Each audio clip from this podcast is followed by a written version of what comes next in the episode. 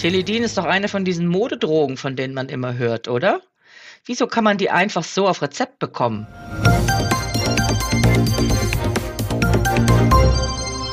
Herzlich willkommen zum PTA-Funk, dem Podcast von das PTA-Magazin. Mein Name ist Christoph Niekamp und ich bin Online-Redakteur für unsere Website daspta-magazin.de. In unserer aktuellen Episode geht es um das Opioid-Analgetikum Tilidin. Das wird zur Therapie im mittleren Schmerzbereich eingesetzt. Chefredakteurin Julia Pflegel erklärt Ihnen, was Sie für die Beratung genau wissen sollten. Viel Spaß beim Hören.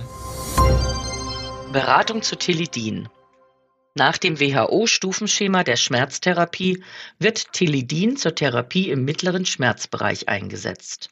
Da das Opioidanalgetikum auch missbräuchlich verwendet wird, sind bei seinem Einsatz klare Vorgaben zu berücksichtigen.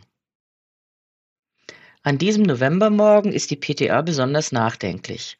Auf der Fahrt mit dem Fahrrad rutscht ihr ausgerechnet am Steilhang kurz vor der Apotheke auf dem nassen Laub das Vorderrad weg und sie kann mit Mühe und Not einen Sturz verhindern. Prompt ist auch noch ihre erste Kundin Frau Schröder, deren 18-jähriger Sohn nach einem Fahrradsturz gerade frisch aus dem Krankenhaus entlassen wurde. Wie ist denn Jonas Knieoperation verlaufen? fragt sie die Kundin.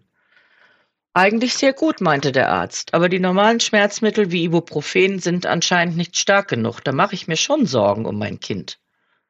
Die PTA sieht sich das rosafarbene Kassenrezept genauer an. Darauf sind 20 Retard-Tabletten Tilidin-Hydrochlorid 50 Milligramm verordnet, in Kombination mit 4 Milligramm Naloxon-Hydrochlorid. Tilidin ist doch eine von diesen Modedrogen, von denen man immer hört, oder? Wieso kann man die einfach so auf Rezept bekommen? Jonas kennt sogar einen Rap-Song, in dem das Mittel verherrlicht wird. Das kann doch nicht sein. Mit Mühe kann sich die PTA ein Grinsen verkneifen.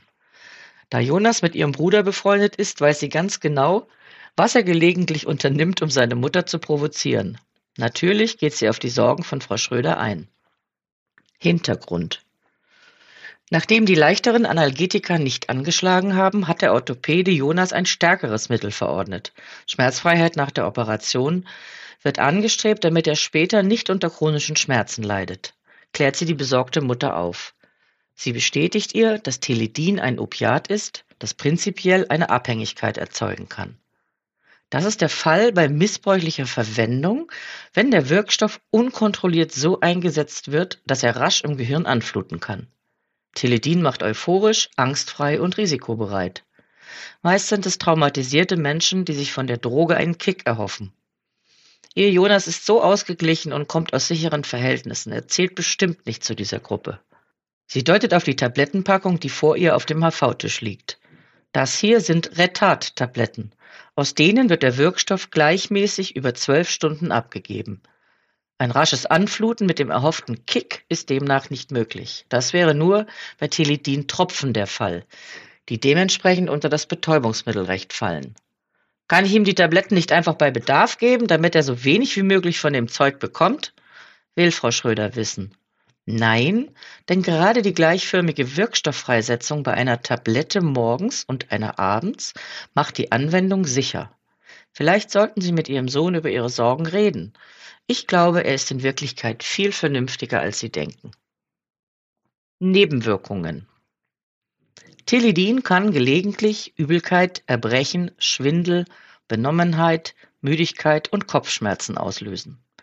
Das Opiat birgt prinzipiell ein Abhängigkeitspotenzial, welches aber durch die retardierte Arzneiform und den Zusatz von Naloxon gemildert wird. Zudem besteht ein Keiling-Effekt, das heißt, der therapeutische Effekt lässt sich ab einer gewissen Dosis nicht mehr steigern.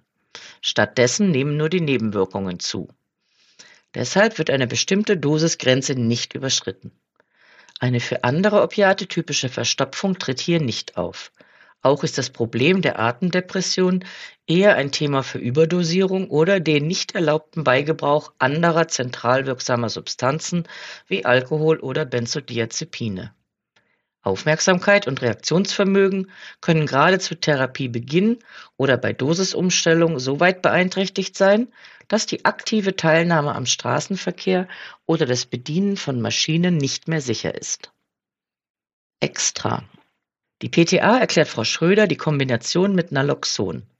Teledin ist ein Prodrug, das erst durch die Leber in seine aktive Wirkform überführt wird. Naloxon ist ein Gegenspieler von Teledin, der dessen Wirkung abschwächt.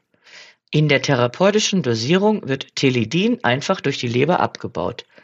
Bei missbräuchlich hoher Verwendung ist die Leber überlastet und schafft es zum einen nicht, Teledin in seine aktive Wirkform umzusetzen, die dann den Kick hervorrufen würde, und gleichzeitig Naloxon abzubauen. Dadurch kann Naloxon die Teledin-Wirkung ausbremsen und der Missbrauch läuft ins Leere. Die Leber ist also der Dreh- und Angelpunkt dieser Therapie. Deshalb funktioniert sie bei leberinsuffizienten Patienten nicht. Dementsprechend sollte während der Einnahme auch auf Alkohol verzichtet werden. Das war unsere aktuelle Episode vom PTA-Funk, dem Podcast von das PTA-Magazin. Danke, dass Sie zugehört haben. Wir freuen uns über Downloads, Likes und Kommentare. Tschüss und bis zum nächsten Mal.